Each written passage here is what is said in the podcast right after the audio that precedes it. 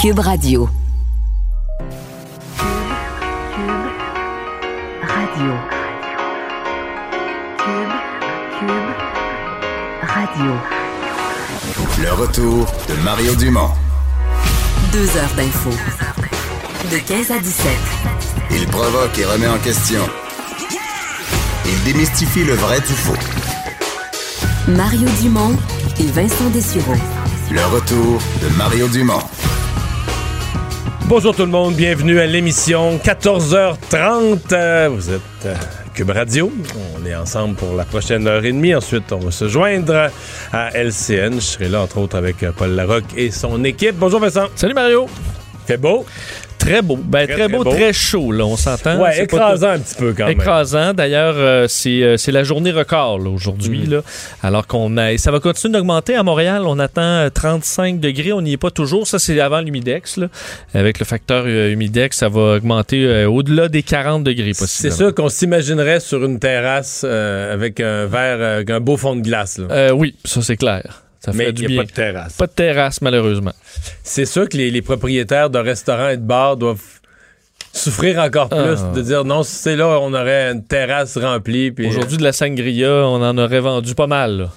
Admettons. C'est des on s'est tous fait prendre. C'est des après-midi comme ça que t'as soif, il fait chaud.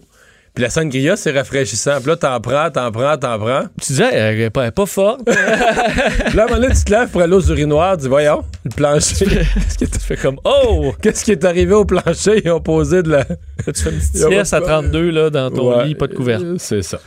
Bon, euh, on va parler donc euh, des. euh, ben, commençons par le bilan aujourd'hui au Québec. Le bilan, quand même, qui, malgré qu'on est en phase de déconfinement, le bilan demeure lourd, en tout cas au niveau décès. Oui, absolument. D'ailleurs, le bilan maintenant, est, monsieur, il y a un petit changement. On ne le fera plus nécessairement dans les points de presse, euh, mais on va le publier tout simplement avant, là, donc euh, un peu après 11 heures. Ouais, il nous arrive en 11h, 11h30, le fin d'avant-midi. En fait, il arrive pendant le point de presse de M. Trudeau là, pour nous. euh, Exact, parce que pour M. Legault, là, ça, ça empêche par contre d'expliquer des fois les, ce qu'ils ont pris l'habitude de faire lorsqu'il y a des hauts, lourds bilans. D'ailleurs, c'est le cas aujourd'hui, 89 nouveaux décès. C'est quand même beaucoup. Et on nous a pas donné là, une explication comme on faisait souvent. Il y a des décès qui datent d'il y a plusieurs jours. Alors, c'est 89 nouveaux décès. des explications absurdes qu'on nous donnait parfois, nous disant il y en a 89 aujourd'hui, mais il y en a euh, X nombre là, viennent d'il y a 7 jours. Mais c'est parce qu'il y a 7 jours à ta conférence de presse, tu t'étais réjoui qu'il n'y en ait pas beaucoup. C'est ça. C'est parce qu'aujourd'hui, tu en ajoutes 21 qui datent de ce jour-là. Fait qu'il faudrait refaire, faudrait refaire jouer la conférence puis la corriger celle de la semaine passée. Oui, pour dire, ben, c'est peut-être pas le reflet du vrai chiffre, Ouais, euh, c'est 30 ou moi, 40 ce que- décès. C'est pour ça que je regarde ça, moi, sur plusieurs jours. Je regarde pas ça un jour à la fois, je regarde la tendance sur plusieurs jours. Puis, euh, au niveau des cas, malgré l'augmentation du nombre de tests, puis au niveau des hospitalisations, il y a quelque chose quand même de stable. Oui, 541 nouveaux cas aujourd'hui. C'est ça.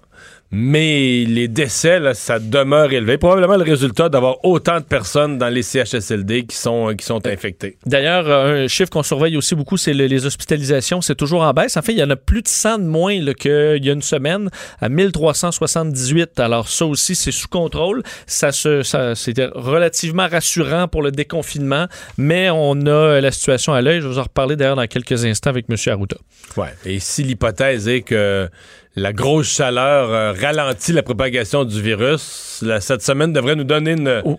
Une bonne chance. Oui, parce que ce qui est, euh, ce qui est central euh, du point de presse de M. Legault tantôt, c'était euh, les CHSLD. Puis évidemment, on en parle beaucoup avec la, la chaleur aujourd'hui, mais on, on- M. Legault qui a réagi entre autres à ce rapport, là, ce rapport des Forces armées canadiennes sur les CHSLD, en fait, qu'on peut comparer à celui en Ontario, là, sur le donc un rapport des dernières semaines fait par les Forces armées depuis qu'ils sont présents en Ontario et au Québec. Le, le rapport hier en Ontario était dévastateur. Ouais.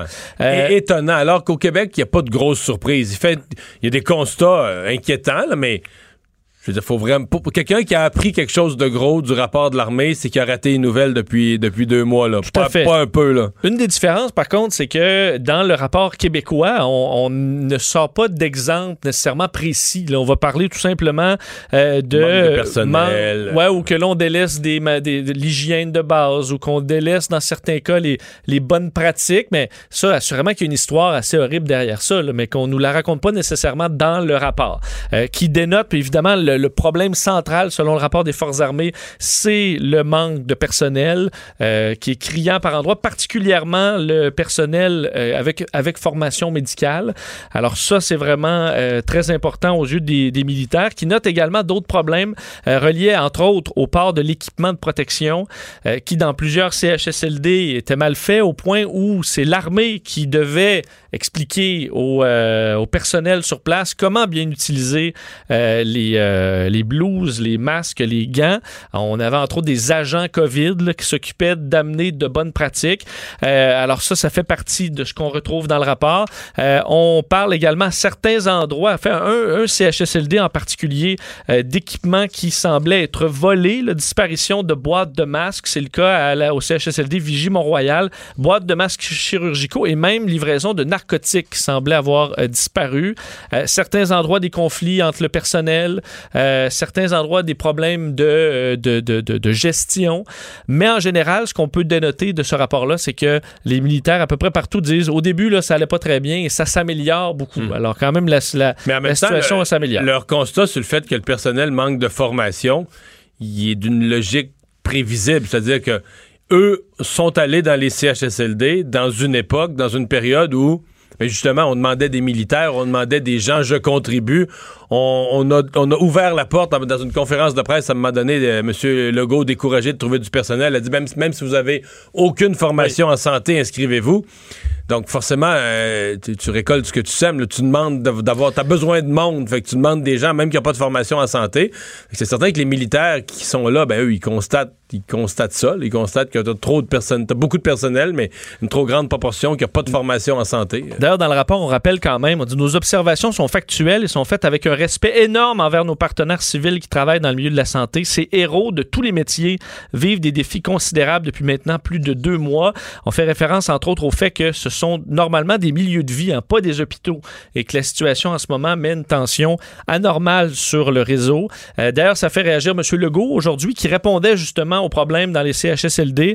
Euh, le fait qu'effectivement, c'est des problèmes connus, le manque de personnel, personnel à temps partiel qui se promenait de zone chaude à zone froide, euh, problème de matériel, ce qui l'amène à annoncer euh, que pour régler le problème de personnel dans les CHSLD pour les prochains mois, on lance une grande campagne ayant pour objectif d'amener au moins 10 000 personnes à suivre une formation euh, de trois mois cet été dans le but euh, d'aller travailler dès cet automne dans le réseau pour combler Formation qui est quand même euh, qui est compensée là, qui, Hey, ben, qui est- Absolument. D'ailleurs, je vous donne les, je, je laisse M. Legault vous euh, faire entendre les chiffres reliés au, euh, au, euh, fait, au salaire de formation et ensuite pour le travail qu'on demandera à ces gens-là.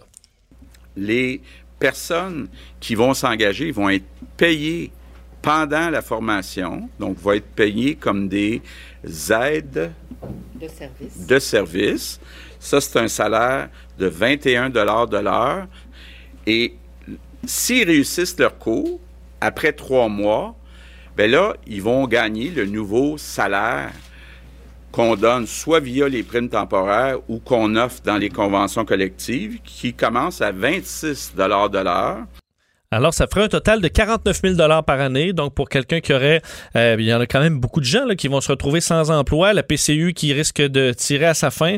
Alors, est-ce qu'il y aura de l'intérêt pour une courte formation payée qui vous amène un salaire euh, quand même pas si mal à partir de l'automne? Euh, Est-ce qu'on en trouvera 10 000? Peut-être pas, mais il risque d'avoir quand même des gens qui vont cogner à la porte. Je sais pas ce que tu en penses. là. Ouais, moi je pense qu'il va y avoir du monde. Moi, je- moi ce que je vois là, c'est qu'on va créer des vides terribles, exemple, dans d'autres domaines euh, auprès des personnes handicapées, parce que c'est un grand champ, si on peut dire, euh, l'aide, c'est le service social, l'aide au niveau humain. Dans, ce champ-là, le parent pauvre, c'était le préposé aux bénéficiaires dans un centre personnes âgées, dans un CHSLD. Mais euh, moi, je connais des gens qui interviennent auprès des personnes handicapées, tout ça, à, des 14-15 piastres de l'heure. Fait que là, euh, tu vas déplacer, mais est-ce que tu vas monter tout ce secteur-là? Là, c'est parce qu'à un moment donné, il y a un coût, là. Puis tout le secteur privé, puis les, toutes les personnes. Parce que là, après ça, tu as les gens, là, on dit les gens qui travaillent auprès des clientèles en CHSLD, donc les clientèles les plus lourdes. Tu as des gens qui travaillent juste avant dans des ressources intermédiaires, par exemple, ou dans des centres pour personnes plus autonomes, et tout ça. Fait que tu vas déplacer à un moment c'est que les salaires sont vraiment bons, là, à 49, 50 000. ça, Puis là, tu vas monter après ça avec les années. Fait que tu vas professionnaliser ça. Tu vas probablement créer quelque chose de très bon pour les préposés aux bénéficiaires et tant mieux pour les personnes âgées. Mais ça se peut pas que tu te déplaces pas. Peut-être que dans le cas de la crise économique actuelle, tu vas aller chercher un peu des gens qui étaient dans la restauration, qui ont pu, ou dans, dans la culture, ou dans le spectacle, ou qui ont plus vraiment d'espoir de retrouver leur emploi. Mais tu vas aussi déplacer des gens qui travaillaient dans ce grand champ des services sociaux. Tu peux pas. Parce qu'à un moment donné, c'est des augmentations. Tu veux régler un problème par un remède de cheval, mais tu peux pas poser des gestes aussi radicaux, de prendre un, un travail assez mal payé, puis de le payer autant, sans que tu fasses des déplacements qui vont venir dérégler le secteur d'à côté. là. Là, c'est pas la priorité du moment, là, mais je t'annonce, je t'annonce un reportage Une crise à TVA future, là. Ah oui, un reportage à TVA Nouvelle quelque part l'automne prochain là, qui On va manque de, de travailleurs dans pour. le euh, communautaire ou dans ceci, handicapés, handicapés physiques, handicapés mentaux, tel type de clientèle, on trouve plus de monde parce qu'ils sont tous rendus à sont tous rendus à 26 pièces de l'heure d'un CHSLD parce que les écarts, c'est ceux qui gagnent 16, 15, 16 puis qui ont quand même une formation là. Ben des gens qui travaillent dans- auprès des personnes par exemple en, santé mentale ont un bac là. Puis Là, ils vont avoir un bac, ils vont travailler à 16, 17, 18 dollars. Puis tout coup, ils vont avoir des gens qui ont une formation de quelques, dizaines d'heures, puis qui gagnent, euh, ben, euh, trois mois, mettons, mais qui gagnent 26 pièces l'heure. Fait que là, je suis pas en train de dire que les préposés aux bénéficiaires sont trop payés. Je suis juste en train de dire qu'ils font un travail difficile qui est enfin reconnu.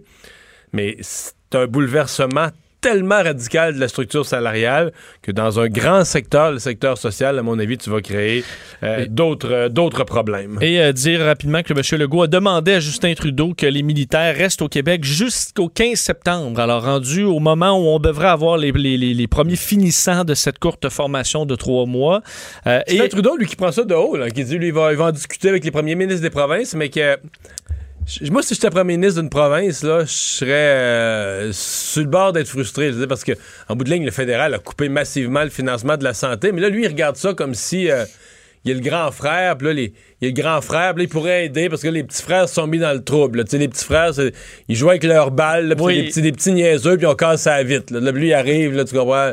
Il, arrive, il pourrait réparer ça, tu sais. Euh, Ça m'a ça Ça m'a t'a fatigué. un peu, euh. Ah, ça m'a fatigué un petit peu dans le ton, là. Parce que c'est pas clair que si le fédéral s'occupait des centres de personnes âgées au cas grandeur du Canada, là, que nos personnes auraient été traitées euh, à merveille. Différemment. Peut-être, effectivement, parce que M. Legault en a parlé effectivement de ce, de ce rapport euh, également sur les CHSLD au Québec, disant que demain, ça allait être bon au centre des discussions avec les premiers ministres là, lors du, du- de l'appel hebdomadaire et qu'il était quand même préoccupé là, par euh, la situation, mais qu'il avait une grande fierté euh, par le travail des forces armées euh, dans les CHSLD.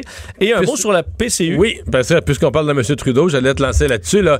Euh, ben, il est questionné à peu près à tous les deux jours. Il y a une question sur la, la fin potentielle de la PCU, mais ça s'est accentué depuis qu'il a, il y a la semaine passée ou l'autre avant, depuis qu'il a vraiment insisté sur la subvention salariale qui était reportée jusqu'à fin août. Il y a bien des journalistes qui commencent à déduire, voilà, il prépare le terrain pour un non-renouvellement de la PCU. Oui, et on le sentait quand même pas mal aujourd'hui. Il faut toujours lire entre les lignes parce que c'est pas toujours clair. Non, mais effectivement. N'est pas toujours clair. Non, ben des fois, il y a beaucoup de mots euh, inutiles qui se répètent un peu. Ben mais, mais il faut quand même qu'il nous rappelle que le Canada est là pour nous. euh, oui, mais on, a compris. OK. On a compris ce bout-là. Euh, mais effectivement, il a rappelé que, selon lui, les gens auraient de moins en moins besoin de la PCU et que les entreprises devaient utiliser plutôt la subvention salariale et ramener le monde au travail. J'en connais qui sont sur la PCU qui disent ben moi, mon employeur va pas ramener personne. Là. C'est des restaurants, ben ouais, c'est d'autres, ça. euh, des endroits où c'est encore fermé. Euh, alors, euh, je vous fais entendre M. Trudeau à savoir justement qu'on est en sortie là, pour la PCU. On peut l'écouter.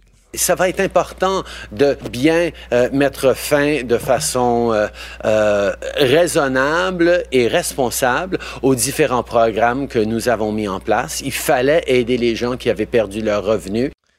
Alors, va f- hein, va f- on va falloir faire le, le- bien, bien mettre fin. Ben moi, ce que je pense, c'est qu'il y a des gens, le, le- le- le 7 juillet, quand la PCU va être finie, il y a des gens qui vont regretter, ils vont repenser un téléphone qu'ils ont eu, mettons, à la mi-mai ou à la fin mai, quand, quand leur employeur, que ce soit un camping, un centre de ci ou de ça, leur employeur a rouvert ses portes, puis ils ont dit, ah, pff, je suis pas trop intéressé. Il y a des gens qui vont regretter ce moment-là, qui vont, qui vont dire, ben là, euh, parce qu'en entre-temps, quelqu'un d'autre va peut-être avoir été embauché, puis leur poste n'est plus disponible. Il y a des gens qui risquent de se dire Ouais, j'ai peut-être. euh, J'ai aimé ça, là, avoir euh, l'échec du gouvernement, mais euh, j'ai peut-être pas vu assez à long terme. Et euh, effectivement, d'ailleurs, un mot sur la réouverture là, et le déconfinement, parce que M. Arruda, dans le point de presse tantôt, euh, tenait, il a euh, voulu vraiment expliquer, parce qu'on sent au Québec, même à Montréal, qu'il y a un relâchement et on a l'impression que c'est l'été, on revient à nos habitudes très, très rapidement. Et M. Arruda voulait rappeler à tout le monde les règles et le fait que ça en prenait pas beaucoup pour qu'on revienne en arrière. Je fais entendre le directeur national de la santé publique. tout est très fragile. Quand je dis très fragile, c'est très fragile. Juste 10% de personnes de moins qui appliquent les mesures, ça peut faire basculer courbes là, de la période qui descend tranquillement à une augmentation rapide.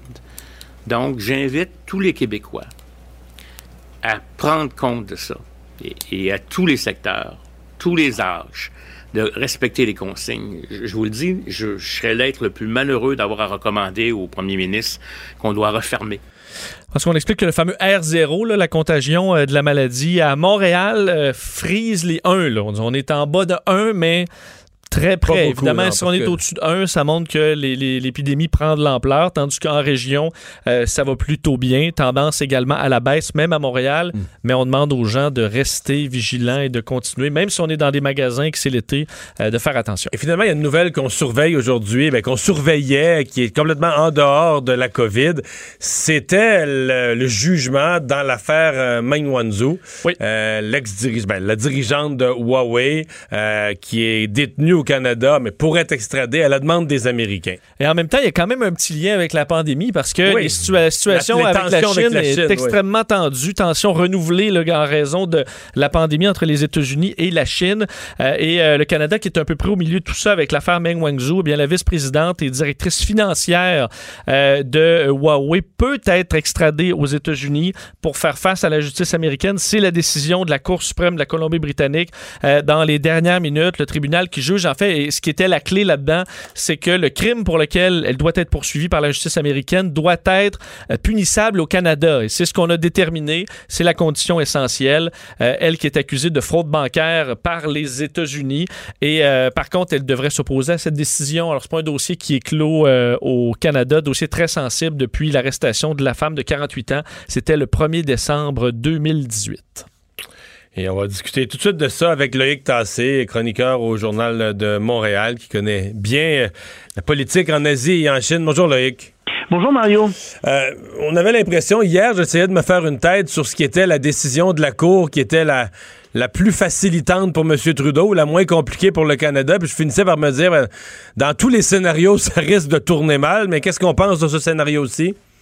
Oh oui, c'est vrai, euh, il n'y avait pas le choix parce que, mais c'est parce que ce, qui va se produire de toute façon, c'est qu'à la fin, euh, le ministre de la Justice du Canada va devoir décider si oui ou non Mme Meng peut être extradée vers les États-Unis. Alors, dans ce cas-ci, la Cour suprême de Colombie-Britannique a dit oui, on peut le faire. D'après nous, il y a effectivement, elle a commis une fraude. Euh, enfin, la fraude est punissable au Canada. Elle n'a pas dit qu'elle avait commis une fraude, mais c'est un acte qui est criminel, qui est reconnu comme criminel au Canada, donc elle peut être extradée aux États-Unis. Mais le problème, donc, c'est que à la puis probablement que ça va aller en appel. Ça aurait été en appel que, que le juge ait dit euh, que c'était punissable au Canada ou pas, peu importe. Donc à la fin, effectivement, le Canada va être obligé de prendre la décision d'extrader oui ou non Mme Meng. Et là, il y a un problème. C'est que si on n'extrade pas Mme Meng, ça veut dire que les citoyens chinois sont au-dessus des lois canadiennes. C'est ça que ça veut dire de facto. Là. Ça veut dire qu'ils ne sont pas soumis aux lois canadiennes. Les Chinois peuvent frauder s'ils viennent de Chine. On ne va pas les extrader ailleurs. Et euh, c'est notre. euh, on, on a un problème avec les États-Unis. Et ça, M. Trudeau tient ferme depuis le début à dire que Oui. au Canada, il y a un système de justice euh, qui applique les lois et que la politique Oui, s'en mêle pas. Et il a raison. Il a raison. Personne n'est au-dessus des lois. Et euh, il faudrait qu'il extrade Mme Meng aux États-Unis. D'autant plus que si jamais il ne le fait pas, ben là, ça vous- c'est un camouflet à l'égard des Américains. Ça veut dire aux Américains, ben vous savez quoi, vous êtes moins important que la Chine pour nous. À mon avis, le gouvernement Trudeau aura pas le choix de l'extrader vers les États-Unis. Ça va aller jusqu'en Cour suprême fort probablement, mais après que la Cour suprême se soit prononcée, ou qu'elle ait refusé de se prononcer sur le cas. Ouais. Mais c'est pas un peu le supplice de la goutte d'eau pour le Canada parce que là, mettons aujourd'hui, là, la Chine va être frustrée, va peut-être annoncer des Ah oui. représailles, etc. Là, on va aller. Tu dire, ça peut durer là, deux ans devant les tribunaux, puis à chaque fois que Mme Wanzhou va perdre, euh, la Chine va être furieuse contre le Canada. Donc, il n'y a pas un- une espèce de supplice de la goutte d'eau là-dedans?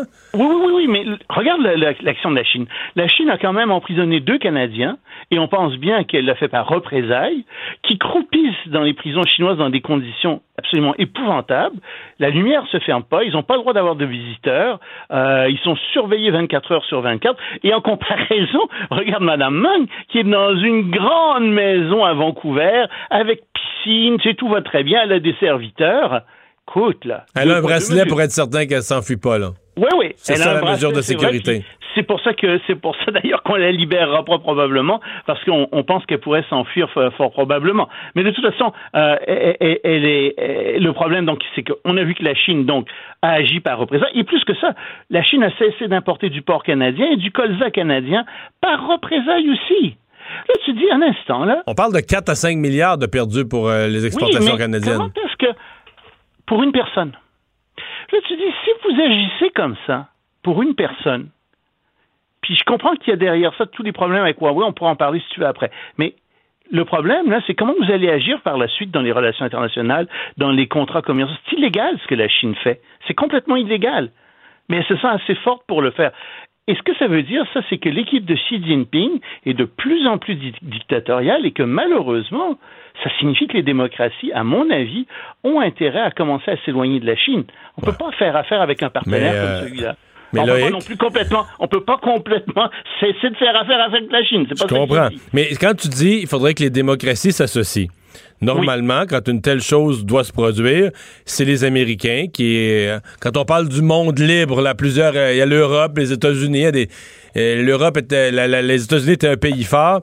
Mais là, aux États-Unis, t'es un drôle de personnage qui cherche plus à s'isoler qu'à se faire des alliés, qui veut se battre avec la Chine, mais qui voit pas, qui voit pas l'intérêt de se battre avec la Chine, mais en étant allié avec euh, les pays d'Europe, le Canada, l'Australie, d'autres. Euh, et c'est ça qui rend le monde toi. complètement fou, là, qui rend la, la- Je pensais, je pensais comme ça jusqu'à lundi. Puis j'ai promis, j'ai même publié une chronique en disant, je suis même pas sûr que les États-Unis veulent s'allier avec les alliés. Mais les États-Unis ont publié quelque chose, un document qui est passé presque sous silence. La Maison Blanche a publié le 20 mai une nouvelle stratégie à l'égard de la Chine. Puis tu lis cette stratégie-là, puis ce que disent les États-Unis, c'est, écoutez, là, c'est fini.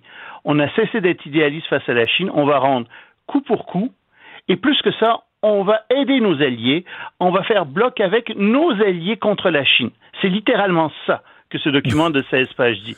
pour, Là, que, je me dis, pour, que oh, ça, pour que ça veuille dire quelque chose, il faut que le président Trump se souvienne de, ce que du- de la définition du mot allié. Ah oui, mais il y a quand même le Congrès qui est là. Oui, et comprends. ça veut dire ça qu'à long terme, c'est ce que je veux dire, c'est que ça dépend plus de Trump seulement. C'est la trajectoire à long terme. Et tout ça, et regarde ce qui s'est passé à Hong Kong. Euh, à Hong Kong, on a décidé de, de Pompeo a décidé aujourd'hui de demander au Congrès de déclarer que Hong Kong fait complètement partie de la Chine, ce qui va faire que Hong Kong va perdre le statut de place financière indépendante que, cette ville avait auparavant. Dur coup pour Hong Kong, mais je te parie que ça va passer au Congrès avec une très forte majorité. Et c'est là que je dis les États-Unis ont changé face à la Chine. Les États-Unis ont changé d'avis face à la Chine et ils commencent à comprendre le problème que pose l'équipe en particulier de Xi Jinping, euh, qui fait des choses qui sont vraiment épouvantables. Euh, J'ai appris dans ce rapport-là, je ne le savais pas, que par exemple, on avait retiré des livres de toutes les bibliothèques en Chine et que dans certaines bibliothèques, on avait même brûlé des livres parce que c'était des livres qui étaient contre la pensée de Xi Jinping. Quand on est rendu là, là, ça, c'est un signe, Mhm. un symptôme extrêmement grave. Ça signifie qu'on verse dans un totalitarisme, dans la terreur en Chine. On s'en va vers là. Et euh, donc, c'est pour ça que je te dis, non, non, les démocraties doivent bien regarder ce que fait l'équipe de Xi Jinping. C'est très déplaisant ce qui est en train de se passer. Et malheureusement, ça signifie qu'on va être obligé d'abaisser nos relations avec la Chine parce qu'on ne peut pas Mhm. faire affaire avec une dictature totalitaire. Huawei, là-dedans, on peut pas faire affaire avec une Ah dictature totalitaire. Est-ce qu'on peut faire fournir sa technologie cellulaire de base euh, par un, un- un pays comme ça? c'est fini. Euh, regarde Huawei. Alors la même chose. Les Américains, Huawei se servait de microprocesseurs amé- euh, taïwanais en fait, avec de la technologie américaine, avec des logiciels américains. C'est interdit maintenant. Huawei peut plus acheter ces microprocesseurs à cette compagnie euh, taïwanaise. Donc ils vont être obligés de se fournir à d'autres, probablement des fournisseurs chinois qui ont des microprocesseurs qui sont moins performants. Ça va ralentir ça tout le déploiement du 5G de Huawei à travers le monde. Ça va pas l'arrêter, puis les Chinois vont finir par faire des microprocesseurs qui sont probablement aussi pe- performants que ceux qui sont faits avec la technologie américaine. Mais c'est fini. Les Américains ne veulent plus que leur logiciel, que leur technologie, leur haute technologie s'en aille vers la Chine et ils demandent aux compagnies chinoises et étrangères aussi qui utilisent cette compagnie, ce, ce genre de technologie, de ne plus faire affaire avec la Chine, de ne plus vendre leur technologie en Chine. Je te dis, il y a vraiment quelque chose qui vient de changer euh, dans les. euh, enfin, ça, ça, c'est, ce changement s'est fait progressivement ces dernières années Mais là, mais je te dirais que qui vient d'être publié là, c'est, vraiment très Mais la Chine semble prête à affronter tout le monde. Par exemple, l'Australie qui a demandé. L'Australie demande, le corrige-moi, mais l'Australie demande une enquête là, transparente sur la façon dont le virus est parti en Chine. Et euh, immédiatement, la Chine rétorque avec euh, des droits compensatoires, là, des, des- des droits de douane de quoi, à 50, 60, 70% sur les produits australiens, donc punit durement l'Australie. Euh, la Chine semble pas craindre ça, là, que tout le, que le reste du monde se ligue contre elle? Non, il se prépare à une guerre froide depuis très très longtemps. Je te dirais même à une guerre chaude depuis longtemps. Ça va plutôt être une guerre froide. C'est pour ça que Wang Yi, le ministre des Affaires étrangères, a déclaré dimanche qu'on était au seuil d'une guerre froide. Et effectivement, euh, chacun va euh, va compter ses alliés, puis tu vas avoir une nouvelle formation de bloc, un bloc américain comme, comme autrefois, puis avec un bloc chinois. Ça va, le commerce va probablement être plus fluide, plus, plus fluide, pardon, qu'au temps de l'Union soviétique, parce que euh, est déjà, on, est plus dépendant commercialement, mais on va se retrouver dans une logique qui va être un peu similaire, malheureusement. Je pense qu'on s'en va vers ça. Et Madame Huawei, euh, Madame Huawei, Madame Meng, qui est la fille donc euh, du président de Huawei, se retrouve prise là-dedans parce qu'en plus Huawei a vendu des, hautes- des hautes technologies de communication à l'Iran. L'Iran est un pays ennemi des États-Unis et les États-Unis disent ça suffit, on veut plus euh, que euh, la Chine fasse ce genre de choses. Ouais, M. Trudeau n'a pas fini son casse-tête avec euh, Mme Wanzhou. Euh, merci beaucoup, Loïc. Un plaisir. Au revoir. Au revoir. Euh, on va parler maintenant de l'ouverture des campings. Euh, bon, on avait déjà la, la nouvelle avait coulé hier Oui. parce qu'il y a un courriel qui s'était perdu, un correspondant du Devoir. Mais là, on a eu les. euh, en fait, on a eu certains détails, mais on en aura d'autres dans une demi-heure. Exact, parce qu'à 15h30, c'est le point de presse de la ministre du Tourisme, Caroline Proux, donc sur cette réouverture tant attendue des campings, mais pas seulement ça, la réouverture également de certaines activités touristiques ciblées. On parle des chalets en cellule familiale toujours, des activités comme les marinas également. Alors, Comme les pourvoiries pour la pêche, est-ce qu'on pourrait permettre, par exemple, un chalet là, dans, en pourvoirie à condition que ce sont des gens qui habitent sous le même toit? Exact. C'est ce que je comprends aussi. D'ailleurs, ce sera au propriétaire à vérifier que tout le monde vient de, de, de- de la la, même la maisonnée. Euh, Est-ce que tout le monde va le faire, ça? Mais on ne veut pas qu'il y ait une gang d'amis qui se louent une roulotte là, ou qui se réunissent dans une tente. Alors, ça devra se faire de façon familiale. Alors, le- ça limite quand même beaucoup le danger, là, parce que tu as une cellule familiale dans une maison, tu les déplaces dans un chalet. Euh, on demande d'ailleurs, on demanderait aux gens de faire leurs provisions dans leur région Mais respective. un groupe là, de chums qui vont à pêche, je sais pas si c'est. D'après moi, le virus pourrait pas circuler, là. Pourquoi? À cause de. ah, à cause de. À cause des vapeurs d'alcool dans, le, dans Oui. le chalet, je sais pas. Mais on le dit pour du faudrait, purel, faudrait c'est au moins. demander, faudrait demander au docteur Weiss, là. Mais c'est faut 60 je pense, de teneur Ah en ouais, alcool pour c'est tuer les bactéries. Alors, je, je sais pas recommandé. Ah, ok, Je ok. pense. Euh, alors, euh, à suivre pour ces détails, mais qui sont quand même tant attendus. Et parlant d'attendus, euh, dans un tout autre ordre d'idées, euh, c'est euh, ce lancement prévu à 16h33 euh, aujourd'hui de SpaceX, donc une fusée euh, qui euh, devrait lancer deux astronautes américains dans l'espace. C'est 14h58, ça te donne 1 minute 30 pour m'intéresser à ça. Pourquoi ça t'intéresse pas? Ben, Pour vrai, c'est écoute, il, il s'est pas essayé, euh, du moins, on n'a pas envoyé de, nouveaux vaisseaux habités dans l'espace depuis près de 40 ans. ouais, c'est vrai. Euh, premier vaisseau également qui est fait par une entreprise privée. Toi qui aimes le privé. Oui. là. Bon, tu vois, il y a ça. Et euh, ce sera donc. Là, ils en- partent pour combien de temps? ils partent pour euh, plus de 100 jours là, euh, sur la station spatiale. Évidemment, la partie qui Mais pourquoi intéresse... c'est plus là? Parce qu'on envoie du monde toujours sur la station Oui, spatiale. mais c'était dans les vieilles, les- les- écoute, les vieilles capsules Soyuz, comme David Saint-Jacques. C'est que là, c'est une nouvelle génération de capsules qui envoie des gens dans l'espace. Exactement. Flambant neuve, là. Flambant neuf avec des iPads intégrés presque. Alors, c'est touchscreen plutôt que des euh, paquets de boutons partout. Euh, beaucoup plus beau, stylisé. D'ailleurs, les habits des astronautes, là, c'est tout mince. Ça a l'air confortable, contrairement aux, aux autres euh, habits. Alors, Bob Benken, Doug Hurley, deux qui ont d'ailleurs déjà volé dans la, dans la navette spatiale, vont pouvoir comparer peut-être le confort général. Et tantôt, euh, disaient salut à leur famille. Qui veut, veut pas? Il y a un danger que ces deux-là meurent, là, parce que c'est la première fois qu'on envoie des euh, êtres humains dans l'espace dans une capsule du genre. SpaceX a déjà eu des, euh, des, des- des- des accidents par le passé.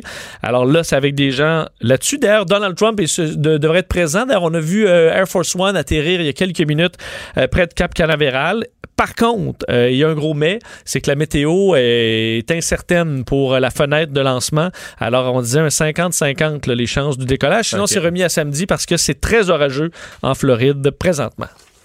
Merci, bon, c'est fait. Ça a-tu marché un peu? Ça m'intéresse. Ouais? Plus que tantôt. un petit peu plus. Je pense que j'ai pas le même, la même passion de l'espace Ouais. euh, que, que Vincent. Non, mais pas, ça- j'arrête pas de regarder ça. Tantôt, il disait bonjour, d'ailleurs, en embarquant dans une Tesla, mais il disait bonjour à son fils, puis là, euh, c'est peut-être la dernière comprends. fois qu'il voit Non, papa. ça, je le comprends. Ça, c'est vrai que c'est. Une aventure humaine incroyable. C'est vrai.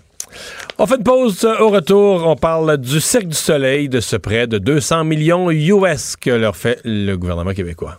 Le retour de Mario Dumont, l'analyste politique le plus connu au Québec. Cube Radio. Autrement dit.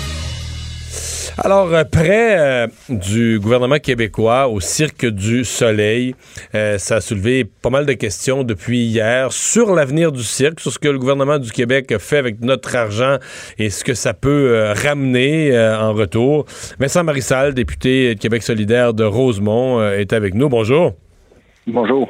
Euh, D'abord, euh, euh, l'objectif de maintenir le cirque au Québec, est-ce que c'en est un que vous, que vous partagez euh, à tout prix ou à un certain prix? On le partage, on l'a dit. Je pense qu'il n'y a jamais rien de à tout prix. là. Je, me, je me méfie des absolus, mais oui, que le cirque, là, que le cirque revienne idéalement même propriété entière du Québec, qu'on garde cette expertise ici, qu'on ait un vrai siège social, pas une coquille vide comme on l'a déjà vu dans d'autres entreprises. Oui, parce qu'on se le cachera pas. Là. De- des fois, on a le, le- le joyau puis le fleuron un peu euh, un peu facile, mais dans le cas du cirque, je pense que malgré les difficultés des derniers mois, puis même avant, ça commençait à aller un peu moins bien. Quand même une sacrée belle entreprise qui qui, fait la fierté de, de, de, partout. Vous dites c'est du soleil, tout le monde sait que c'est que c'est Montréal. Alors oui, c'est important de le garder ici, mais il faut faire ça correctement et non pas à tout prix. OK. Euh, là, en tout cas, dans, son, son plaidoyer, euh, le ministre Fitzgibbon, lui, a l'air à dire qu'il il a structuré son prêt d'une façon à arriver à cette destination-là. Est-ce que vous partagez son optimisme? Ben, j'aimerais ça, mais j'ai pas vu euh, le détail de ce qu'il nous a annoncé hier. Puis il faut savoir qu'il nous a annoncé ça en 15 minutes dans une conférence de presse très rapide. Euh, il n'y a pas eu de briefing avant, on n'a pas été consulté avant, alors qu'il faut le dire, depuis le début de, de la crise de la COVID, quand même, on a un bon lien avec euh, le gouvernement. Mais on, pas sur celle-là. Régulièrement. Non, moi je parle à Fitzgibbon, à M. Fitzgibbon, au moins une fois par semaine, des fois deux. Et puis euh, c'est la même chose pour mes collègues de l'opposition. Là-dessus, on savait qu'il s'en venait quelque chose, mais j'ai pas eu le détail. Je dis pas qu'il devait absolument le faire, mais c'est un peu cavalier de se présenter devant les journalistes comme ça euh, un mardi en disant bon, ben, j'ai trois sujets, puis euh, dix minutes plus tard on remballe tout, puis on vient de dépenser 280 millions de dollars dans le cirque. C'est ça manque minimalement de transparence. C'est ce que je lui ai dit en chambre aussi d'ailleurs aujourd'hui, c'est que argent public égale transparence, puis euh, ça manque Ouais. vraiment de transparence. Il y, a- des gens qui sont fatigués par le fait, le seul fait que le gouvernement du Québec euh, transige avec ses deux partenaires, le TPG et Fosun, donc deux des entreprises très très riches, euh, en même temps très très riches, mais si le cirque marche pas, ils vont dire on a perdu nos billes là-dedans, tant pis, puis sur l'ensemble de leurs investissements, ils vont laisser tomber. Euh, Qu'est-ce que le gouvernement fait quand il est pris avec des partenaires comme ça? Ben, c'est la question qu'il faut se poser avant d'investir. Là, M. Fitzgibbon nous dit faites-vous en pas, on a tout arrangé, tout est beau. Bon, OK, moi je ne sais pas. Je n'ai pas le détail de ça. Puis comme euh, comme protecteur des fonds publics. J'aimerais bien ça savoir. Est-ce que ces 275 millions canadiens, c'est juste une bouée de sauvetage euh, à des gens qui sont effectivement pas mal à flot? Là? TPG, là, c'est un gros, gros holding du Texas. Fozun, c'est un gros holding chinois. Les deux sont largement dans paradis fiscaux. Ils ont eux-mêmes pompé 50 millions euh, au début de la pandémie pour euh, au moins remettre le, cirque à flot. Euh, est-ce qu'on a vraiment besoin de mettre de l'argent? Puis si on a besoin de mettre de l'argent, c'est donc qu'on est en situation de force. On a, on a un levier pour dire, bon, mais regarde, je ne fais pas juste te faire un prêt en attendant peut-être qu'il se passe quelque chose de bon pour moi. Je, prends des participations. À tout le moins, au moins, on s'assurera. Là, tout ce que nous dit le ministre, c'est Ah, c'est un bon prêt. On n'en connaît pas le taux. On connaît pas le taux d'intérêt. Euh, puis on pourrait peut-être acheter. OK? Ça fait beaucoup de si, euh, beaucoup de peut-être, mais pas beaucoup de réponses. Hmm. Euh, le rôle de Guy Laliberté là-dedans, euh, c'est, disons qu'aujourd'hui, il y a beaucoup de questions euh, qui étaient complètement, qui s'est sorti lui-même complètement du, du cirque il y a à peine trois mois, alors que la pandémie était un peu dans le décor, mais pas assez pour faire baisser la valeur du cirque. Mais un mois après, la valeur du cirque s'était effondrée et puis était presque en, faillite. et là, lui se, se présente comme un de ceux qui pourrait être un, un investisseur pour revenir, peut-être réinvestir l'argent la caisse vient de lui donner, mais pourrait racheter une plus grosse part avec le même argent parce que le cirque a perdu de sa valeur. C'est pas, pas un peu euh, drôle de position, tout ça? Un peu curieux, tout ça? si c'est ça qui est le cas, ça s'appelle vraiment un sacré bon deal parce qu'effectivement, il a vendu ça à minuit moins une. Après ça, le chapiteau s'est effondré. Lui, il se retrouve donc avec un gros paquet de fric pour ramasser sa propre entreprise qui a perdu énormément de valeur. je rappelle, le, le cirque traîne une dette d'un peu plus de 900 millions de dollars. La question qu'il faut se poser, c'est pourquoi est-ce que la Caisse a fait ça? Mais on ne pourra pas la poser cette année en crédit parce que à l'étude des crédits, parce qu'évidemment, à cause de la pandémie, notre horaire parlementaire est complètement chamboulé.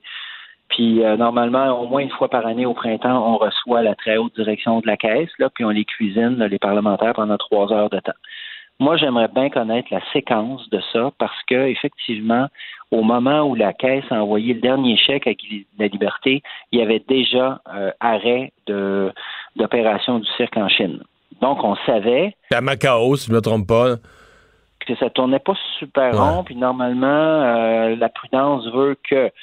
Bon, euh, est-ce que c'est ça qui s'est passé? Pourquoi a-t-on conclu cette entente-là à ce moment-là? Et puis combien on lui a versé d'argent aussi? Pour le moment, on ne sait pas. C'est une décision euh, qui a été prise par la Caisse. Moi, elle m'avait surprise au moment où ça s'est fait. Puis de revoir Guy de la Liberté revenir euh, sur les lieux de son entreprise, bien évidemment, lui a compris, j'imagine, qu'il pourrait probablement euh, et, je doute pas qu'il est attaché à cette entreprise-là. c'est lui Non. Qui, puis, dans le domaine de la créativité, les gens s'en mettent beaucoup de fois en lui. Euh, c'est juste que sur le plan du deal financier, c'est pour le moins bizarre de, vouloir être le sauveur d'une entreprise dont tu as tenu à te retirer jusqu'à la dernière scène il y a un trimestre à peine. Là. Ah ben là, ça, ressemble plus à une décision financière que, qui, est motive et par attachement. Par ailleurs, je le répète, là, même si euh, le ministre Fitzgibbon n'aime pas même ça quand je parle de ça. Guy la liberté aussi est d'un paradis fiscaux. Euh, rien d'illégal, bien sûr, c'est toujours ce qu'on nous dit, mais les paradis fiscaux sont en soi tout à fait discutables. Euh, ça finit toujours par priver les juridictions de revenus. Et euh, si les gens qui sont très très riches fréquentent les paradis fiscaux, c'est pas juste pour la beauté des plages de Nassau, c'est parce qu'il y a de l'argent à faire là aussi. Euh, nous, on pense que le gouvernement du Québec devrait profiter de la crise, hein, drôle de façon de le dire, mais devrait au moins tirer des leçons et euh, s'engager à ne pas verser d'argent aux gens qui mettent de l'argent dans les paradis fiscaux. Vincent Marissal, merci d'avoir été là. Grand plaisir. Le député de Rosemont de Québec solidaire, porte-parole en matière d'économie et de finances. On va aller à la pause. Euh, on va parler à Anaïs, parler de culture dans un instant. Mario Dumont. Il s'intéresse aux vraies préoccupations des Québécois. La santé, la politique, l'économie. Le retour de Mario Dumont. La politique, autrement dit. Culture et société.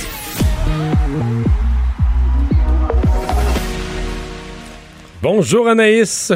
Bonjour, messieurs. Alors, tout le monde s'intéresse aux finissants et comment on peut leur faire euh, des, des événements. Toutes les écoles secondaires se creusent les méninges. Mais là, il y aura un, il y aura pas juste un bal à, à Télé-Québec, il va y avoir un après-bal. Oh. Exactement. Donc, ça a été annoncé aujourd'hui. Marie-Claire Morin et euh, l'humoriste Julien Lacroix ont décidé ensemble d'offrir un party d'après-balle en direct le 20 juin prochain à 21h. C'est une annonce qui a été faite un peu plus tôt aujourd'hui euh, sur leurs médias sociaux. Et justement, je vous fais entendre un extrait de ce 2 minutes 30. Là, je vous dirais qu'il est savoureux. Si vous avez quelques minutes aujourd'hui à perdre, allez écouter ça. C'est vraiment bon. Alors, on les écoute. On a décidé de vous organiser votre après-balle. Ouais, puis on va faire ça live sur le toit chez les parents à Julien. Marie! Pas grave, là, Non, pas Mais arrête, arrête, arrête. Donc, c'est ça. Ça va être un party live. Ça va commencer à 21h le 20 juin. C'est pas dur, hein? Le 20 du 20, 20. Ah, j'avais de quoi en après-midi? Hey. Pourquoi 21h? Parce que 20h, je fais les corvées de les parents qui décident tout en train de qu'est-ce qu'on va faire! Les adultes, c'est gossant! Puis on va inviter des amis. Il va y avoir plein de monde qui comme ça pendant, euh, je vous dirais, un 2 minutes 30. Là, comme je vous disais, tu sais, les deux sont sur euh, la terrasse visiblement de Martière Morin en disant que c'est sur la terrasse de, de Julien Lacroix. Et euh, ben, ce sera disponible euh, gratuitement sur Instagram, Facebook, YouTube. Les deux demandent quand même des sous. Si on a les, les, les moyens, évidemment, là, de donner de l'argent pour la Fondation des Étoiles, à laquelle Martière Morin est porte-parole depuis fort longtemps pour la recherche euh, pédiatrique. Mais qu'est-ce qu'il y a? Ma question, c'est qu'est-ce qu'il y a dans l'après-balle? Est-ce que c'est juste de la musique dance avec de temps en temps, ils font euh, une petite joke? Est-ce que c'est un spectacle d'humour? Est-ce qu'il va y avoir plein d'invités surprises? Est-ce que. C'est un mélange de tout ça, mon Mario, comme un vrai après-balle. Il y a même Julien Lacroix qui fait des blagues, quoi, lui, il ne se rappelle pas du tout, en fait, son après-balle. Donc là, il y a un volet du début. Donc, euh, si euh, vous avez, euh, vous êtes dans la vingtaine, vous vous souvenez de cette après-balle, vous avez envie de raconter des anecdotes, si vous finissez cette année, parce que là, on s'adresse aux finissants, mais également là, aux jeunes adultes qui ont eu il n'y a pas si longtemps une après-balle, on peut présentement leur écrire sur la plateforme et durant la soirée, peut-être qu'on va appeler une, une adulte des artistes également invités. Donc là, ils sont vraiment en train encore, euh, je sais, on fait l'annonce ce matin, mais de, de faire la belle programmation, tellement qu'ils ont terminé le message, les deux qu'ils ont terminé en demandant euh, les compagnies en soi avaient envie euh, de les financer, disant on aimerait ça offrir euh, des beaux cadeaux à nos euh, finissants de la QV euh, 2020. Donc écrivez-nous. Donc ils sont à la recherche également présentement de partenaires pour cet événement-là. Alors on ne sait pas exactement sans les coups, mais on sait qu'il y aura un après-balle. Au moins, là, tu sais que tu vas pas frencher, là. Fait que t'as pas de déception, là. Quand t'arrives à la fin de ton bal, puis t'es comme, bon, finalement, c'est rien passé. Ben, t'as pas de déception, t'en as Hein? toute une, Vincent, un des deux. Ah, c'est vrai, c'est vrai. Ça dépend, ça dépend. Euh, Anaïs, Vidéotron qui met notre cinéma québécois de l'avant.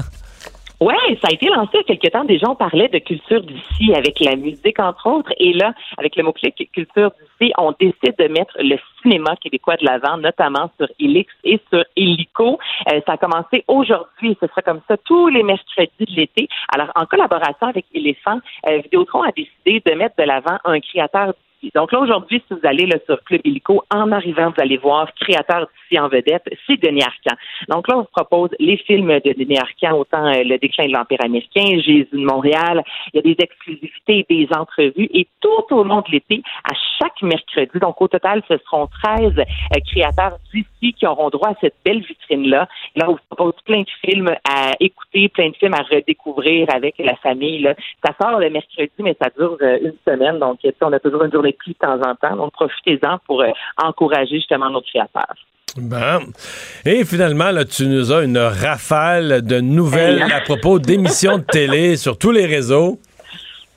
Mais oui, ça n'arrête pas aujourd'hui. Là, on est déjà en mode, on dirait, euh, automne. On a hâte de savoir ce qui va se passer. Je pense que tout le monde a craint beaucoup là, pour euh, euh, l'automne prochain au niveau euh, télévisuel. On a appris un peu plus tôt cette semaine que Cinquième rang allait recommencer sous peu les tournages, qu'elle allait être la première fiction officiellement à recommencer les tournages. Et là, une des bonnes nouvelles, tout d'abord, c'est le retour de La Voix qui a été euh, annoncé. Ça débutera officiellement euh, au mois de septembre prochain. Donc, on n'a pas la date. Et là, je vous ramène, le 12 avril dernier, euh, devait commencer les directs devant, je vous dirais, environ 150-200 personnes dans la salle, sans compter les coachs, sans compter les techniciens. Donc, évidemment, on avait dû là, euh, retirer l'émission euh, des ondes et on nous avait dit à ce moment-là, on va revenir éventuellement il va y avoir les champs de bataille aussi pour se remettre dans l'ambiance. Alors là, la voix 8 sera de retour en septembre.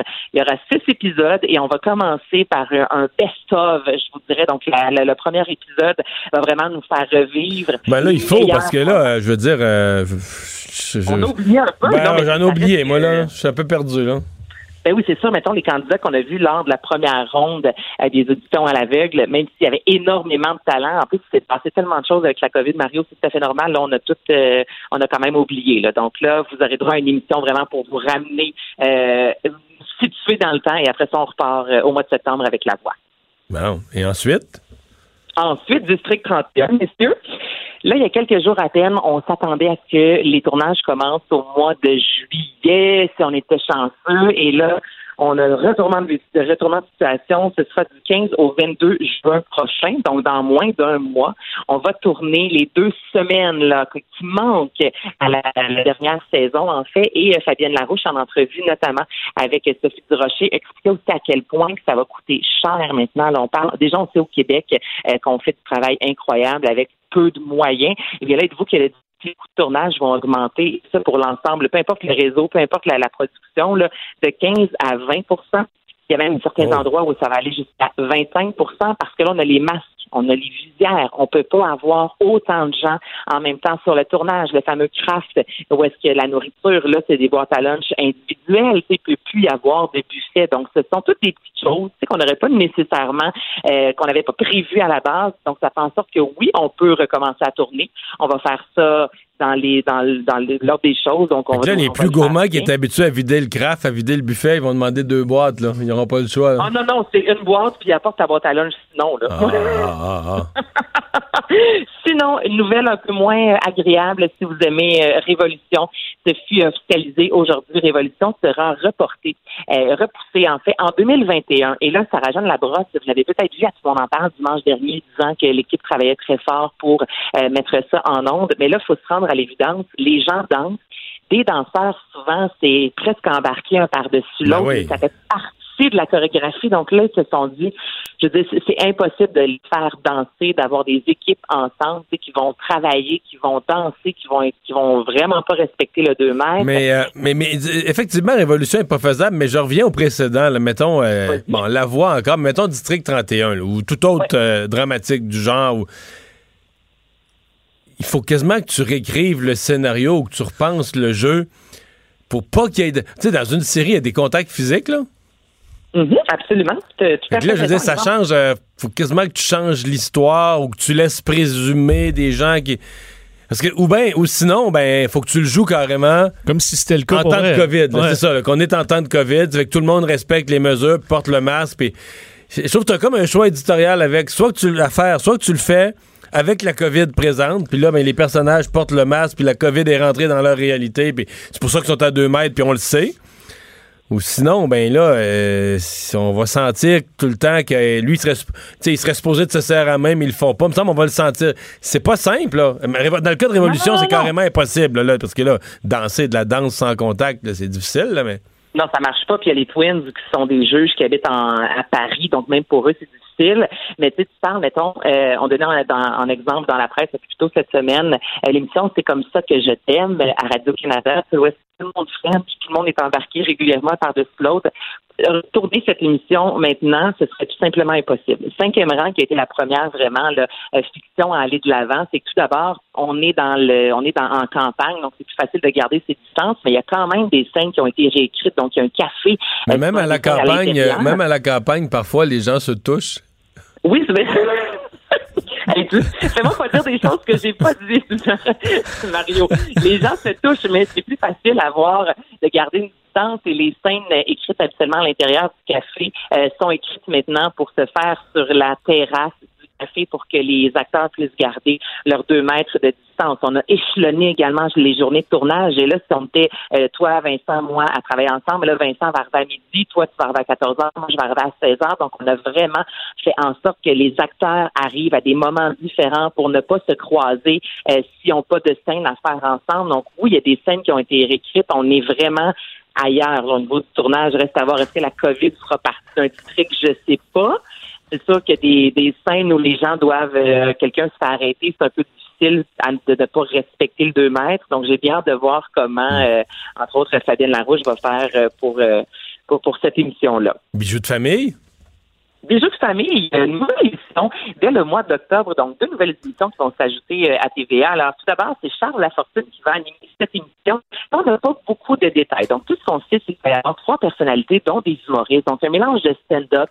Un Charles Lafortune, oui, qui va faire des entrevues, mais qui va se livrer également sur sa vie. Et le thème de l'émission sera toujours la famille. Donc, ce sera un rendez-vous familial le dimanche soir, ponctué d'humour, ponctué d'émotions, animé par Charles Lafortune, qui est extraordinaire avec la voix, justement, c'est vraiment sa force euh, de- de- d'aller parler avec les gens, les, les faire jaser. Donc ça, c'est un des rendez-vous.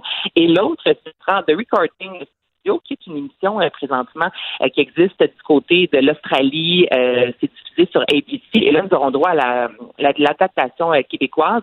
Donc, ce sont des familles qui vont aller enregistrer une chanson avec des professionnels. Les professionnels, on parle de Marc Dupré, Fred Saint-Gelais, et ils vont offrir cette chanson à un membre de leur famille. Donc là, ils vont vraiment vivre. Moi, chez nous, personne chante, on chante tout mal. Je sais pas, messieurs, chez vous, est-ce que, est-ce que dans le temps des fêtes, tout le monde chante et vous aimeriez enregistrer une chanson? En tout cas, quand, je, quand je suis dans le groupe, ça mérite pas d'être enregistré. Toi, Vincent? Euh, c'est plus tough aussi. Je suis pas le plus, la plus belle voix de ma famille. Mais il y a des familles qui chantent. Ben oui, ça fait il y a partie des familles vraiment de, de, la musique, de chansons. là. mais oui. Oui, oui, absolument. Donc, ils pourront aller enregistrer euh, avec des pros, ils pourront aller enregistrer en studio. Exactement. Et là, nous allons voir également euh, cette chanson-là remise à un membre de la famille, les conseils Oh, de ben, Marc on a- Dupré, de Fred Saint-Gelais. Donc, ça, c'est vraiment Ben, on a- une émission à la TVA dimanche soir, rassembleuse pour la famille. On a hâte de voir ça. Alors, euh, ben, merci beaucoup, Anaïs. Ben, ça me fait Bye plaisir. bye, à demain. demain. Et on va tout de suite aller à la pause. Au retour, on va vous présenter, euh, on va essayer de vous présenter en direct là, les détails de la réouverture des campings. On devrait être dans cette conférence de presse de la ministre Caroline Pro. Le retour de Mario Dumont. Pour nous rejoindre en studio, Studio à commercial cube.radio. Appelez ou textez 187 Cube Radio. 1877 827 2346.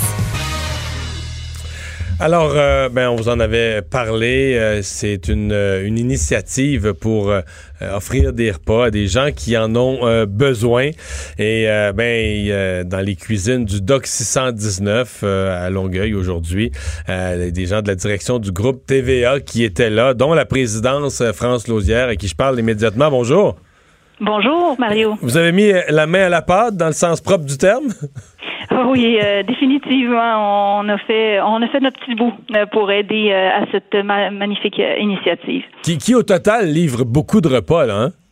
Oui, 25 000, euh, 25 000. Donc, euh, Hugo euh, Saint-Jacques, le chef du DOC 619, ainsi que son équipe-là, euh, travaille de longues heures pour fournir les 25 000 repas. Oui. Mhm. Et donc, les, partenaires se réunissent pour essayer de, rendre ça possible. C'était quoi l'activité aujourd'hui? À la fois donner une visibilité à l'événement, s'assurer que, que a, on a le monde qu'il faut et les ressources qu'il faut? Oui, puis souligner évidemment euh, la part de cette équipe-là qui a prêté euh, son expertise et sa passion, euh, de leur donner un peu de un petit coup, euh, une petite tape dans le dos. Euh, j'ai- je n'étais pas seule, hein. On avait le président et chef de la direction de Québécois qui s'est joint à moi, donc c'était c'était assez amusant. Lui s'occupait des choux et moi du navet. Oh, Euh, je donc, fais la dos dans les choux, puis la... Exactement, exactement. Et devinez qui a terminé son plateau en premier? ah, je sais pas. C'est Hugo. Non, non, non, c'est- Pierre Carl, mais c'était de bonne, euh, en fait, une bonne jute là. Euh, on le faisait de, de bon cœur parce que je pense que c'est important. En ce qui concerne euh, TVA, évidemment, euh, on sait que le- la population, en fait, TVA reçoit beaucoup de la population. Donc, quand on reçoit, on redonne. Et c'était important euh, pour pour moi, pour nous à TVA, de se joindre à cette cette initiative. Les, les gens du public qui veulent, qui veulent encourager, il y a moyen de le faire? Écoutez, une bonne question. Euh, je, je, je, je dirigerais vers les gens du DOC 619. Là. Sincèrement, je sais que c'est vraiment des, des professionnels qui travaillent longues heures et à un rythme assez fou. Là. Je voyais évidemment la nuance. hein. On a beau cuisiner euh, dans, à la famille, mais c'est pas comme euh, quelqu'un qui manie pour 25 000, euh, finement bien le couteau. Quand on cuisine pour 25 000 repas, c'est une autre affaire. là. c'est une autre chose, effectivement. Donc, euh, mais euh, je pense qu'évidemment, il y a beaucoup de partenaires, hein, parce que c'est des dons, euh, des biens alimentaires qui sont remis, des choses qui ne sont pas utilisées pour éviter les pertes, et qui vont contribuer à, à, faire ces repas-là pour les remettre à ceux qui en ont besoin là, dans les prochaines je semaines. pense que via la tablée des chefs, là, les, les, cuisines solidaires, les gens peuvent, ah. peuvent participer. Mais France Lausière, merci beaucoup d'avoir été là. Un grand plaisir. Bravo. Merci, bonne journée. Et on va tout de suite se rendre à la conférence de presse, la ministre Caroline Proux, donc euh, qui commence à donner les détails. Euh, on le sait déjà, on sait déjà la date, on sait déjà que c'est lundi la réouverture des campings, mais qu'est-ce que ça inclut? On va écouter. D'ailleurs pour euh, les journaliers. la location de résidence de tourisme des établissements de résidence principale pourra aussi reprendre à l'extérieur de la CMM et de la municipalité régionale de comté qui est Joliette.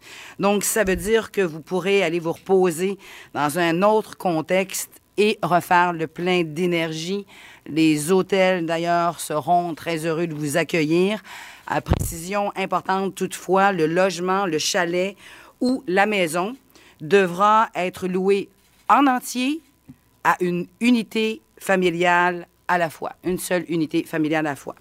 Euh, les pourvoiries territoires extraordinaires qu'on gagne à découvrir pourront aussi euh, de nouveau offrir de l'hébergement. Merci à mon confrère euh, Pierre Dufour qui apportera quelques précisions à cet égard. L'hébergement touristique dans les parcs de la CEPAC seront également ouverts à compter du 1er juin prochain. Grand, grand pas vers l'été touristique qu'on fait aujourd'hui.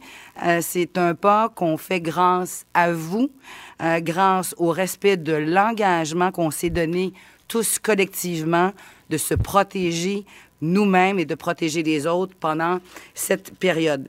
Chaque pas qu'on franchit nous rapproche de notre but, c'est-à-dire de euh, revivre une certaine normalité qu'on souhaite dans tous les aspects de notre vie. Confiance que cette phase de réouverture du tourisme va se faire dans le plus grand respect des règles sanitaires qui sont établies parce que la santé et la sécurité des Québécois, c'est ce que nous avons fait euh, notre, affaire depuis le début de la pandémie. Maintenant, euh, malgré euh, cette reprise, pour le moment, il est encore recommandé de limiter les déplacements d'une région à l'autre.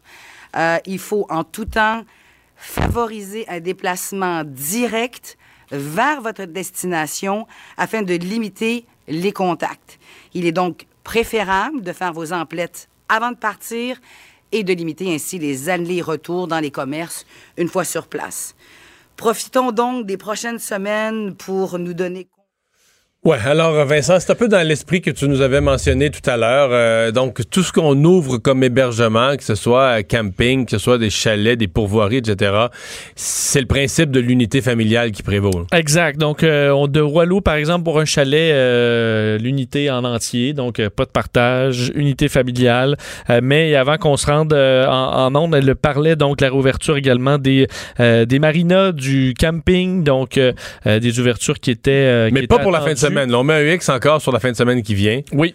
Ça euh, reprend lundi, en fait. Alors, il faudra attendre au 1er juin. Et euh, il y a une partie, évidemment, qui exclut euh, la CMM. donc, une partie qui ne touche pas Mais la CMM, écoute, il y a certains hébergements et tout ça, mais c'est pas la grosse région. Non, pas la grosse région des pourvoiries et des campings. Non, c'est généralement là que, qu'on quitte. C'est de là, ouais, c'est, de là qu'on part. Bon, puisque tu dis c'est de là qu'on part, je pense que le dernier point qu'on a entendu est quand même important on n'interdit pas de sortir de sa région. On dit on favorise, on demande aux gens de rester dans leur région, de pas aller dans une autre région. Mais du même souffle, on reconnaît que les gens vont le faire, que les gens de Montréal qui vont aller faire du camping. Vont...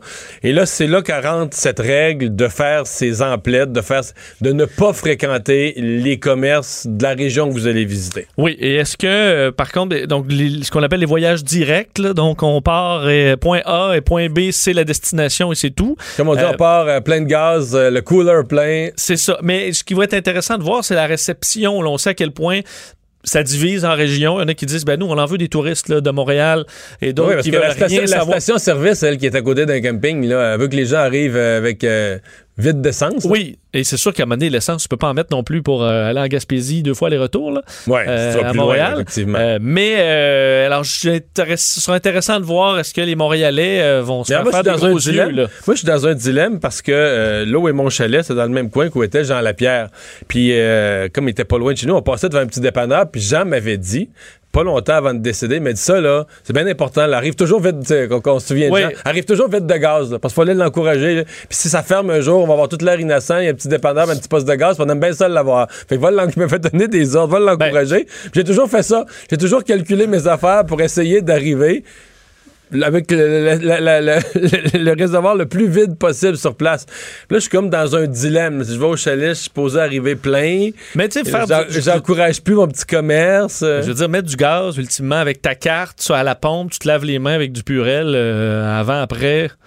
Moi, j'ai même quand même les dangers. J'ai même un gant sur mon siège en arrière. Bon, c'est ça. du purel, un gant. Je sais bien. Nous, on faisait ça en aviation parce que quand tu fais le tour des petits aéroports en région, tu essaies d'arriver pas vite de gaz, là, mais, mais en, en planant. Là, en planant, mais avec peu d'essence dans le but d'encourager les, euh, les petits aéroports Ben ouais, euh, parce que locaux. la- notre station-service en banlieue, là, qui a full de monde, là, tu vois, elle est moins en danger que oui. celle qui, qui est en, région ou à la campagne proche du chalet. Euh, on va aller à la pause. Gilles Barry va être avec nous au retour. Le retour de Mario Dumont. Parce qu'il ne prend rien à la légère. Il ne pèse jamais ses mots. Cube Radio. Alors, on est de retour pour la chronique de Gilles Barry. Bonjour, Gilles. Bonjour, Mario. Mais là, aujourd'hui, tu te sens philosophe. Tu nous parles des leçons de Platon. Ben, Platon disait, Mario, euh, une vie sans examen ne vaut pas la peine d'être vécue. Donc, faut se Alors, remettre en avec- question. faut s'examiner. Exactement. Alors, avec le COVID-19, le temps est, est venu de redéfinir nos priorités comme citoyens, comme peuple. Alors, la pandémie est pour nous une leçon d'humanité et d'enseignement universel. Elle a mis l'humanité à genoux et le Québec à l'arrêt. Une pandémie qui n'est pas idéologique et elle n'a pas emprunté la doctrine de Karl Marx à gauche et celle d'Adam Smith à droite. Elle nous renvoie face à nous-mêmes. Elle nous amène à faire un profond examen de conscience, faire l'examen de nos rapports avec la vie et avec son prochain. Il nous pousse à mettre davantage de sens dans notre existence, mais surtout incite à redéfinir nos priorités comme citoyens et comme peuple. Alors, on a trop mis de temps, Mario, dans des cossins, des bebelles artificielles, dans des débats de toutes sortes. Je vais t'en nommer juste quelques-uns. Vas-y. Le temps passé sur les pitbulls. La course à celui ou celle qui prononce le plus souvent et longtemps le mot environnement ou changement climatique sans conséquence.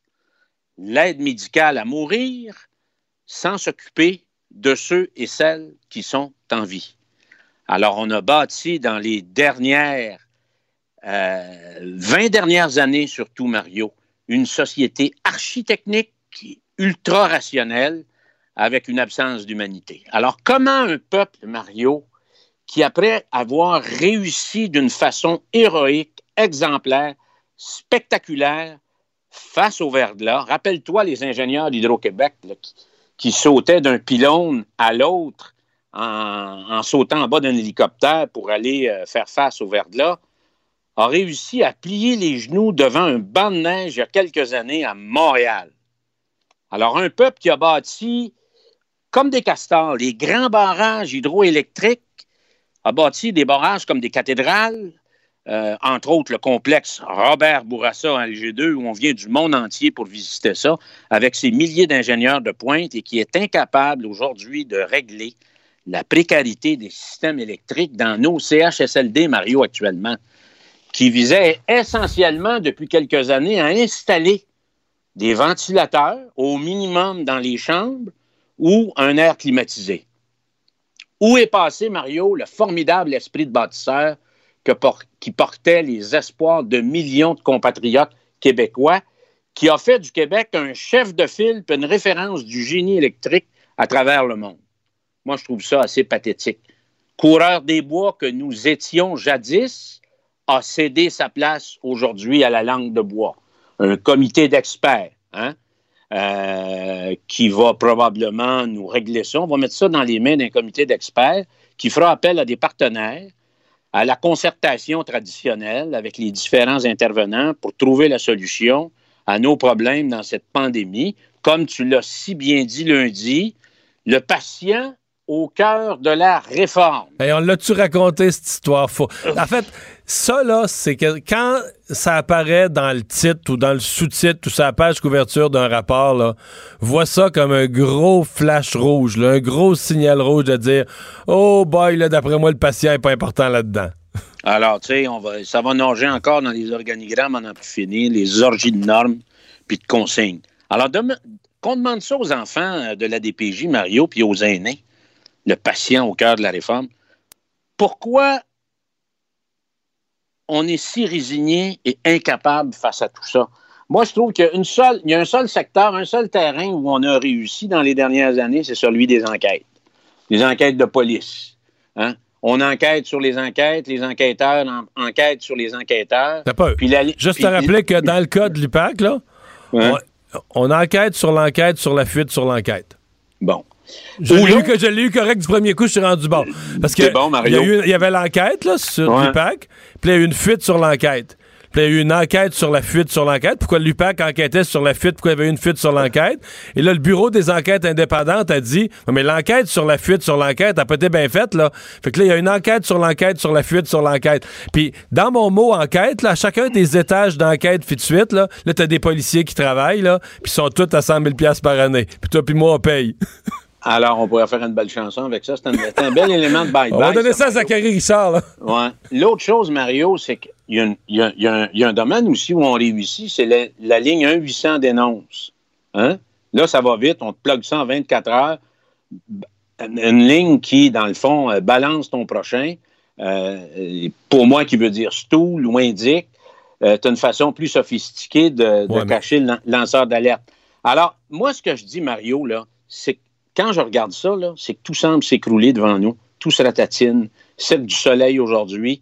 Euh, Bombardier hier, les aînés encore aujourd'hui. Cinquième endroit au monde où on a le plus de morts par million d'habitants sur la planète dans la pandémie. Le Québec s'écrase. Et ce qui est assez spécial quand on regarde les dernières années, qu'est-ce qui tire, la question qu'il faut poser, c'est qu'est-ce qui tire autant notre société vers le bas? Il y a une crise profonde, il y a une perte de crédibilité. Mais il y a beaucoup de lois du, il y a beaucoup de la loi du moindre effort. hein. Je veux dire, tout est basé. euh, c'est, euh, tu parlais des lignes de dénonciation, mais la base de ça, c'est quoi là? Ben, c'est qu'on aime bien dire que l'autre n'a pas fait sa job, mais on n'aime pas se poser la question qu'est-ce que je pourrais faire moi de plus là? Ouais. Hein? Est-ce qu'on peut, est-ce qu'on peut, Mario, vraiment confier notre destin national à un comité d'experts qui va nous faire encore avaler leur couleuvre permanente? Est-ce que notre avenir va être encore encadré dans un rapport? As-tu confiance à ça? Comme peuple, comme nation, il faut s'efforcer, à mes yeux, de répondre à cette question existentielle. Que faisons-nous? Où sommes-nous? Et vers où allons-nous? Euh, et c'est pour ça que je te dis, Mario, qu'il y a un examen sincère, honnête et rigoureux qui s'impose au Québec avant de rebondir. Puis ça va prendre beaucoup de courage. Il va falloir poser des actions extrêmement difficiles. Sinon, je t'annonce une chose, on va être en crise permanente et pour longtemps. Merci beaucoup, Gilles. Merci. Salut. Bonne fin d'émission. Bonne réflexion. Bon. Alors voilà, donc euh, bah, on est parti de Platon, puis on a fini avec euh, des réflexions sur euh, ce dont le Québec a, besoin pour les prochaines années. Vincent, il y avait aujourd'hui, plutôt dans la journée, une manifestation de restaurateurs. En fait, pour le Québec, c'est comme la première, c'est le premier groupe qui se, soulève contre les effets du, confinement dans leur secteur. Oui, effectivement, des restaurateurs qui étaient, faut dire une trentaine, c'est pas des, des milliers là, qui étaient présents, mais donc dans le Vieux-Montréal cet après-midi, euh, se sont fait entendre au son des casseroles. Ce qu'ils veulent, c'est pas nécessairement une réouverture, mais une date au moins pour pouvoir se préparer. C'est ce qui est demandé par euh, l'industrie de la restauration présentement. Merci, et on va aller tout de suite au sport. Euh, Jean-Charles, salut. Allô, Mario.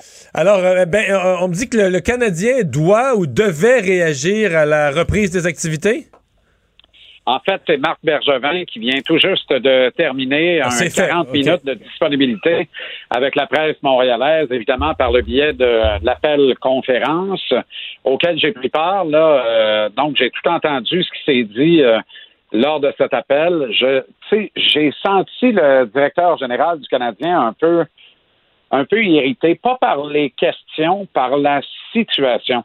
J'ai l'impression que Pourtant, il a gagné on- sur toute la ligne, non?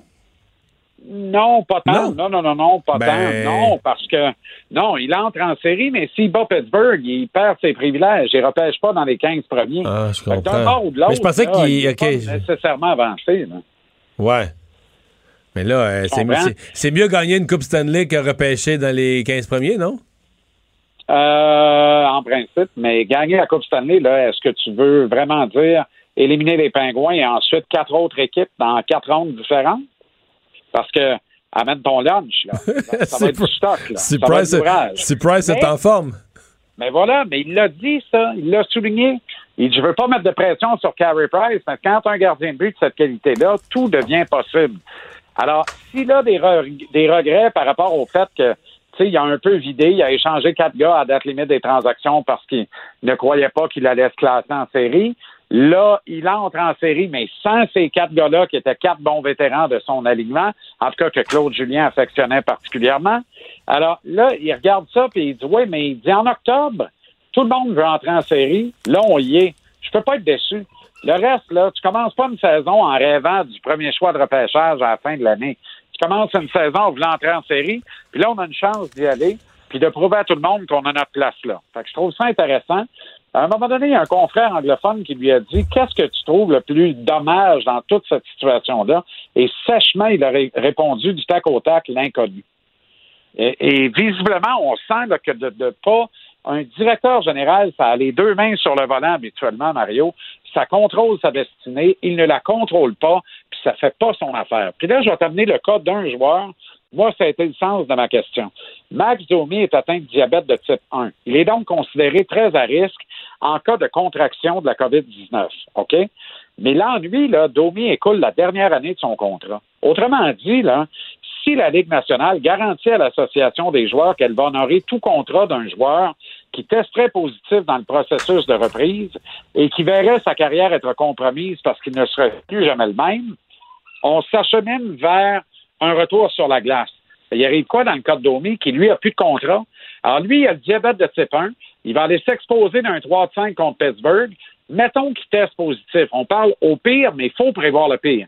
Il teste positif, il en développe une pathologie permanente au poumon, puis il peut plus jouer au hockey. Il a 25 ans, il laisse 40 millions sur la table. Qui va payer? Il n'y a, pas une compagnie d'assurance qui veut assurer ça. là. Tu comprends? On est dans une situation en 2020 où tu vas assurer un Pinto 67. Bonne chance. Parce que c'est la COVID, c'est l'inconnu. C'est l'ennemi étendu qu'on ne connaît pas et qui fait rage. Alors, c'est un cas d'Omi. Il y en a plusieurs comme ça aux quatre coins de la Ligue nationale. Marc Bergevin a un peu glissé dans sa réponse, mais il a surtout appuyé fort sur le fait que il est convaincu que le Canadien, puis il dit, moi, personnellement, jamais je prendrais de chance. Si les médecins me disent c'est mieux que Max Domi ne joue pas le 3 5, il ne jouera pas le 3 5 contre les Pingouins de Pittsburgh. Est-ce que, est-ce que Et- Romanov va jouer? Bon, tout- ça, c'est intéressant. Je suis content que tu m'amènes là-dessus. C'était mon autre question. Parce qu'il y a un journaliste qui a convenu que Romanov n'était pas disponible. C'est pas vrai. C'est pas confirmé encore. Romanov pourrait très bien être disponible si la décision revient à la Ligue nationale et l'Association des joueurs. Je rappelle que Bergevin a agi sciemment. Il a mis ce contrat Romanov après le 30 avril, qui est la date limite d'expiration de tous les contrats en KHL. Et au moment où il a mis Romanov sous contrat, la KHL avait déjà décrété l'annulation du reste de ses séries, donc de l'attribution de la Coupe Gagarine. Autrement dit, le kid était libre comme l'air. On l'a mis sous contrat, on n'a juste pas mis de date d'entrée en vigueur parce qu'on voulait se garder une gêne en disant on va mettre l'entrée en vigueur au moment de la reprise des activités. Et c'est ça qui semble achoper actuellement. Mais Bergevin dit je peux pas mettre de pression sur personne malheureusement. J'ai fait ce que j'avais à faire. La décision appartient à la Ligue nationale et à l'Association des joueurs. Mais toi, si t'avais un vieux bien 2, hâte si t'avais qu'on un vieux ait 2, fait tu dirais qu'il va jouer ou qu'il jouera pas? Ben, moi, je pense que dans le cas de Romanov, on doit lui donner le feu vert pour jouer. Il est libre comme l'air. Le Canadien Bon. va devoir mettre la date du contrat, d'entrée en vigueur du contrat là-dessus, par exemple. Tu comprends? Mais ça, ça marche. mais il peut jouer. On ne l'a pas mis sous contrôle illégalement. Là. On n'a pas transgressé le pacte de non-agression entre la KHL et la Ligue nationale, qui fait en sorte que tu peux pas signer un joueur d'une des deux ligues si c'est sous contrat avec l'autre. Euh, C'était terminé, là. Il n'y en avait plus de contrat. Je pense que Bergevin a bien agi et mérite d'avoir un retour d'ascenseur intéressant là-dessus. Maintenant, sur les autres cas, là, il dit, moi, je ne sais pas, là. Tu sais, on a eu le feu vert pour s'entraîner à Brossard aujourd'hui. Il s'attend pas à ce qu'il y ait grand monde là. là. On n'aura même pas de quoi faire un SPAC. Ça va être les joueurs locaux seulement. Les autres sont tous chacun chez eux. les autres sont- La manière dont ils parlaient sont très bien là, ils sont pas pressés de rentrer à la maison. Les autres sont mis en quarantaine. Hein, il va falloir qu'ils soient prêts pour la, la date euh, du, du vrai camp d'entraînement. Et merci beaucoup, euh, Jean-Charles. On se parle demain. Salut Mario, à Salut. demain. Et Vincent, donc, qu'est-ce qu'on surveille? L'ouverture des campings. La conférence de presse est toujours en cours. Rappelez Marina, euh, camping, des chalets également qui seront disponibles un peu partout au Québec. L'annonce est toujours en, en cours par la ministre du Tourisme Caroline Proux. Et dans, en fait, le décompte, euh, le compte à rebours se poursuit dans 38 minutes. Vol historique attendu de SpaceX. Premier vol habité commercial de l'histoire de l'espace. Alors, est-ce que ce sera couronné de succès? La météo est incertaine, mais pour l'instant, c'est le Pas feu annulé. vert. 16h33. Manquez pas de ça. Merci Vincent, merci à vous d'avoir été là. On se retrouve euh, demain dans quelques instants. On est avec euh, Paul Larocque et LCN. Cette émission est maintenant disponible en podcast. Rendez-vous dans la section balado de l'application ou du site cube.radio pour une écoute sur mesure en tout temps. Cube Radio, autrement dit. Et maintenant, autrement écouté.